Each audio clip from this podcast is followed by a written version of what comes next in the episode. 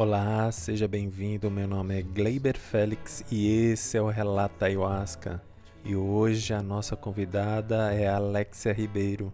Ela vai contar um pouco da experiência dela de expansão de consciência e como isso está mudando a vida dela. E se você teve uma experiência de expansão de consciência e queira compartilhar, entre em contato conosco pelo Instagram Relata Ayahuasca, deixe uma mensagem que eu entre em contato com você. Gratidão a todos. Olá, tudo bom, Alexia? Bem, e você? Graças a Deus, bem. Seja bem-vinda ao Relato Ayahuasca. Obrigada, viu? Estou feliz por participar. Acho importante a gente expressar tudo que a Ayahuasca significa, né? Sim. E você é daqui de São Paulo? Isso, na Zona Sul de São Paulo. Eu conheci o podcast através do Roberto, Maurício. Sim. Eu conheci a Ayahuasca através do, do Roberto, né? Eu tinha 18 anos na época. E eu lia muitos livros da Zíbia Gaspareto, Mônica de Castro. Uma vez a gente conversando, eu comentei isso com ele e ele perguntou para mim: Você conhece né, a ayahuasca? Falei: Não, não conheço. Realmente deram informação total. E eu me recordo que na época eu pesquisava, era difícil ter informações. Eu tinha muito texto, no máximo, assim, uns 10 vídeos sobre a ayahuasca. E na época eu me recordo de ter visto um vídeo que eu fiquei muito encrucada assim, com o que foi dito, né? Uma, moça que ela falou assim que se pudesse, ela faria com que chovesse ayahuasca e todos tivessem a oportunidade de, de consagrar pelo menos um, uma gota. E aquilo ficou muito na minha mente. E eu falei assim: não, eu quero conhecer, quero viver essa experiência. E o que aconteceu? Eu perdi meus pais muito jovem e eu frequentava a igreja católica. E na época, quando a minha mãe veio falecer depois do meu pai, eu fiquei muito perdida. Aquelas informações que foi me passado não, não faziam sentido. A magia, todo o contexto. E aí, através da minha tia, ela foi me apresentando outras religiões, né? Então, comecei através do kardecismo e depois eu fui avançando pro budismo, eu achei super interessante. Frequentei alguns centros espíritas, mas mesmo assim ainda sentia aquela procura. Sempre tive aquela sensação de tipo, e o que mais, sabe? E foi através disso que eu comecei a procurar ayahuasca através dos livros, comentário de um livro espiritualista, né? Da Zíbia Gaspareto, eu vim conhecer a ayahuasca. Eu tinha acabado de completar 18 anos, na época, tinha terminado o ensino médio, então, assim, eu tava com aquele, todo, todo aquele gás, né, de começar a vida, de trabalhar, de estudar. E quando eu conheci a ayahuasca, para mim eu acho que foi um momento ideal, assim, pareceu que foi fundamental. Eu lembro que o Roberto me chamou era numa sexta-feira à noite, foi muito em cima da hora, porque surgiu uma vaga no carro. Eu falei, vamos. Foi no sábado. Não tive tempo de fazer nenhum preparo, tinha comido caro, então, assim, não tive tempo nenhum, assim, de fazer uma dieta nem nada. E fui com a cara e a coragem. Quando eu conheci o espaço, né, eu já senti uma coisa diferente, porque parece que as pessoas são tão humanas, tão amorosas, né? Então, eu me senti bem acolhida, né? Sempre fui muito tímida e me senti muito acolhida, senti cheio de amor. Já senti uma diferença aí. Me recordo na época também que antes de ir, muitas pessoas conversam, né, assim, com quem vai a primeira vez, falam assim, olha, não fica com medo, às vezes você pode ter a sensação de, de não voltar, isso eu acho tão errado hoje, assim, passando essas percepções, e às vezes isso é que assusta a pessoa que, que vai a primeira vez. E eu fiquei com aquilo na cabeça, mas não me deixou menos curiosa, fiquei mais curiosa ainda, né, essas informações. E eu lembro que quando eu consagrei, eu estava num estado, assim, de tanta ansiedade, né, que eu fiquei, meu Deus, passava um mantra, passava dois, passava três, quatro, falei, gente, não tô sentindo nada. E eu sempre segui muito, assim, o exercício, né? Que fala assim, ó, fica com o olho fechado, né? Se você se sente ansiosa, é, concentra na respiração. E, e trava mantra, saía outro. Eu falei, nossa, isso não funciona. E já começou a bater aquele sentimento assim, meu Deus, o que eu tô fazendo aqui? Sábado à noite, cara, no meio do mar, pessoas que eu nem conheço, sabe? Foi me dando aquela sensação. Fora que o gosto, né, para mim foi o pior de todos. Falei, nossa, que negócio ruim. E só com gosto eu quase vomitei. Falei, eu acho que as pessoas vomitam por conta do gosto. E eu lembro que eu fiquei receosa, sabe, de consagrar a segunda vez. Não vou consagrar. Só que o padrinho da casa é um senhor tão simpático, tão, sabe, aquela pessoa que você não consegue falar não. E ele me cutucou assim, vamos. Eu falei, meu Deus, vou ter que ir. E na, na você vê, na primeira, na primeira dose eu era uma das primeiras da fila. Né? Na segunda, eu já era tipo a penúltima, que eu já tava morrendo pra. Ai meu Deus, vou consagrar de novo. Aí foi, experimentei, tentei. E foi coisa de, acho que cinco minutos no máximo. Eu senti a força. E foi assim, surreal. Quando eu tive a consciência, né? Porque às vezes a gente sente a força, não tem a consciência do que, que é a força. Quando eu tive consciência do que eu estava, naquela sintonia, aí foi extremamente maravilhoso. Eu consegui ver questões com a minha mãe, com Deus, que houve até um período que eu não queria pensar em Deus, a forma de Deus, como ele é, o porquê disso aquilo. E foi algo assim que me trouxe tantas respostas. Deus está em cada um, que devemos, que Deus não é aquele que move a montanha, mas ele é a mãe, ele é aquela pequena semente que faz florescer. Ele não precisa fazer algo assim fenomenal para ser Deus. Né? Ele é simples, ele está em tudo, ele está nas coisas. Tem até um trecho, vou procurar aqui para ler, que eu escrevi depois da ayahuasca, porque eu fiquei por um momento assim, sem conseguir falar, encontrar palavras para expressar o que eu estava sentindo. Porque as pessoas perguntam, e aí, como que foi? Eu não, não conseguia formular em palavras. Aí eu fiz esse, esse pequeno trecho. Assim. Sonhei acordada com algo maravilhoso, realmente divino. Não havia raça, sexo ou religião. Não havia padrões de beleza. Não havia guerra. As pessoas eram felizes e viviam dançando. O amor era sincero e os sentimentos de inveja e egoísmo não faziam sentido, eles não mereciam ser sentidos. Era só alegria, amor, amizade. Éramos um só. Cores vibrantes, natureza esplêndida. Foi muito forte para mim. Sim, imagina. E o que, que você viu, assim, da sua mãe? Porque você viveu um período, assim, depois que seu pai faleceu, sua mãe ficou viva durante um tempo. Isso. A minha mãe faleceu, eu tinha 11 anos. Nossa, muito cedo. Muito cedo. O meu pai, eu tinha quatro, tinha dois irmãos, né? Meu irmão tinha dois, e minha mãe estava no início da terceira gravidez, então ela foi bem punk, assim. Nossa, bem complexo. E o seu pai faleceu do quê, com a pergunta? Ele foi devido a um assalto, ele não reagiu e ah. Aconteceu o pior. Acho que foi por susto, enfim bem trágico. E como é que foi com a sua mãe? Qual foi a experiência que você teve com ela? Assim, quando meu pai faleceu, ela tomou uma postura de ser forte, guerreira. E o que que houve né, nesse período? A gente ficou muito com a minha avó, Sim. enquanto ela trabalhava. E você criar três crianças é super difícil, né? Cada um tem um jeito, é briga, é irmão. Com certeza. Então, quando ela folgava, que era raro ela folgar, ela não tinha muita paciência, então ela batia muito na gente. Então, a nossa infância foi em torno disso. Sim. Uma pessoa que já trabalhava muito, distante, e quando estava perto, a gente, oh, meu Deus, vou nem ficar perto dela hoje, porque senão, porque realmente ela não tinha paciência. Hoje eu entendo. Sim. Ainda mais a pressão que ela tinha, querendo ou não, ela ficou sozinha, né? Nossa. É. Criar três filhos sozinha e sentir na, na, obrigação de correr atrás de alguma forma, trabalhava como empregada doméstica, então assim, várias questões assim, que ela teve que enfrentar.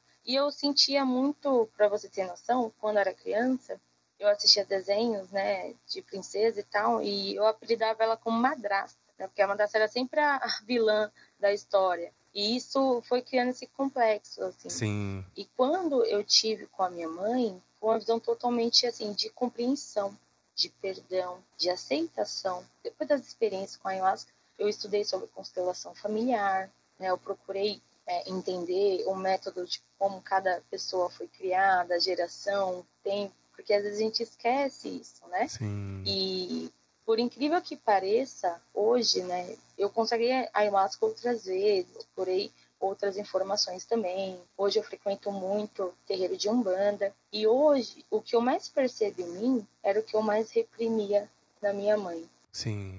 A, a raiva, a falta de paciência, era, era o que eu mais detestava nela, que eu julgava. Sério? Hoje eu percebo que é o que mais está presente em mim que eu tento reprimir. Eu vejo assim que acontece esse reflexo na minha família. Eu me vejo muito assim como o meu pai. Muitas vezes a gente quer até fugir disso, né? Porque não quer ser parecido, mas a gente tem essa essência deles. Mas é um trabalho que a gente vai exercitando todo dia, né? Melhorando aquilo que eles foram, né? Tentando passar para a próxima geração algo diferente, né? Sim. A minha tia falava assim: Nossa, tá muito parecida com a sua mãe. Você não vê? Nossa, eu ficava furiosa quando ela falava isso. Eu não admitia, sabe? Tipo, não, não tô.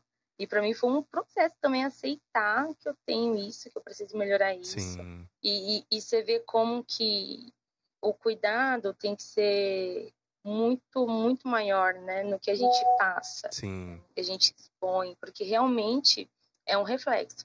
É um reflexo. A gente, até a gente quebrar esses padrões, é difícil. Nossa, e como? É um exercício diário. E a gente, a gente nem percebe, né? Isso. Que acontece. É tão sutil que até para assimilar que, tipo, puxa, eu puxei isso de tal pessoa. Demora. Não é algo rápido de se notar em si mesmo. Sim, sim. E eu vejo isso direto. Assim, tem um lado meu machista e egocêntrico, assim, que eu percebo. Mas o bom que eu percebo, já venho trabalhando muito, porque meu pai era o tipo de pessoa que ele era o dono da família. Uhum, o patriarca. Como vários pais da época do meu pai. Ele que tomava a maioria das decisões, ele sempre estava viajando, então quando ele chegava tinha que estar tá tudo organizado para ele eu tive dificuldade, assim. Mas hoje, para mim, é muito mais tranquilo, né? Porque eu não, não tenho esses apegos, assim. Eu não sou o, um patriarca, assim, da família. Hoje é mais o matriarcado da minha família. Você não tem essa carga, né? Que eu imagino. Exatamente. O quanto deve ser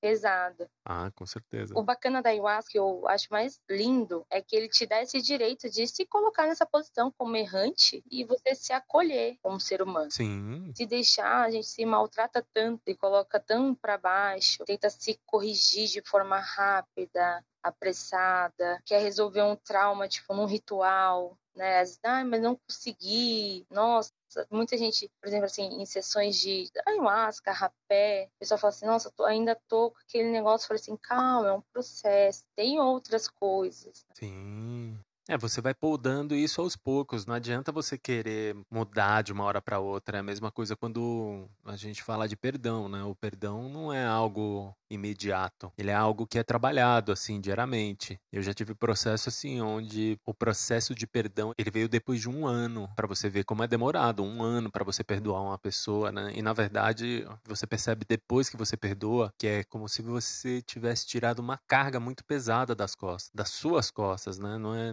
nem da pessoa assim, né? Porque essa mágoa que a gente sente de outra pessoa é um veneno que nós mesmos acabamos tomando sem perceber em pequenas doses homeopáticas. Então, quando você se livra disso, que você sente esse alívio, aí você percebe o quanto aquilo é benéfico para você, né? E você olha a pessoa até de outra maneira, com um olhar mais amoroso. Assim. Uhum, também. E eu me simpatizei desde sempre com o Preto Velho, vovó.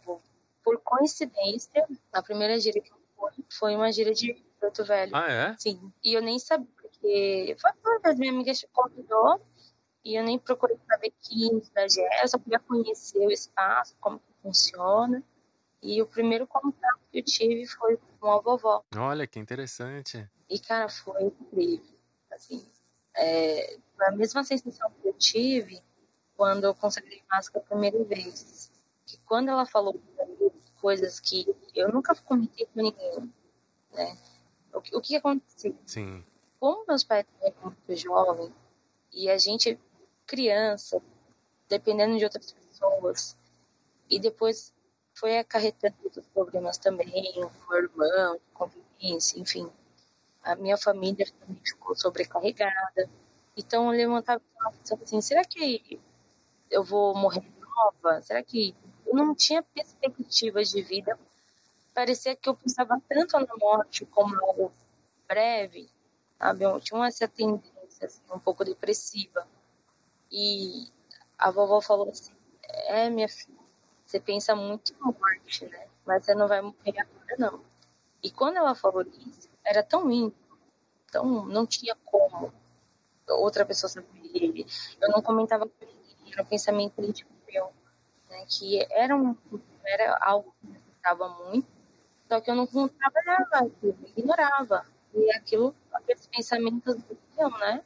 E a rotina, a rotina vinha também, acabava esquecendo, mas era sempre os pensamentos presentes. E depois desse contato, eu me curei disso completamente. E isso era um libertador, porque eu não acreditava. Eu me sentia insegura, insuficiente.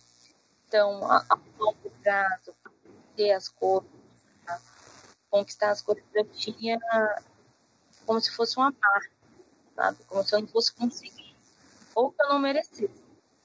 E, para mim, tanto assim, o Kardeci, a Umbanda, o budismo, a Ayahuasca, quando a gente, de forma é, profunda, como ela funciona mesmo, na, na mente, no coração, no íntimo, é algo respeitar e de se considerar conforme do tratamento também, tanto para dependência de drogas, depois de morte né, da família. Porque por muito é, é natural, né, as pessoas morrem, mas as, tem pessoas que não compreendem isso, né, a gente não racional.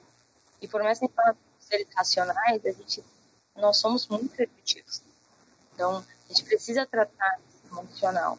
Sim. Quando eu escutei o podcast, eu achei importante passar a, a minha experiência, porque hoje, mesmo que eu não esteja tão presente eu fico triste quando as pessoas tratam como se fosse uma droga, oh. ou um, um presinho, algo legal, bacana.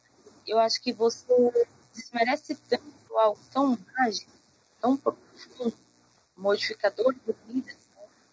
e dissemina algo prejudicial que as pessoas consideram que é uma droga, que as pessoas que estão ali estão curtindo barato e sofrem preconceito.